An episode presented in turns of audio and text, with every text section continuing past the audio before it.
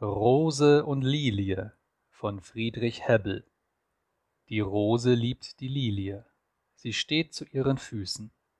Bald löst die Glut ihr schönstes Blatt, es fällt, die Braut zu grüßen. Die Lilie bemerkt es wohl, sie hätt das Blättlein gerne. Der Wind verwehts, und Blatt nach Blatt jagt er in alle Ferne.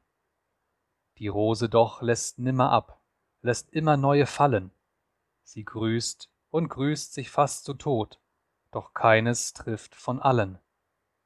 Das letzte fängt die Lilie und tut sich dicht zusammen. Nun glüht das Blatt in ihrem Kelch, als wie ein Herz voll Flammen.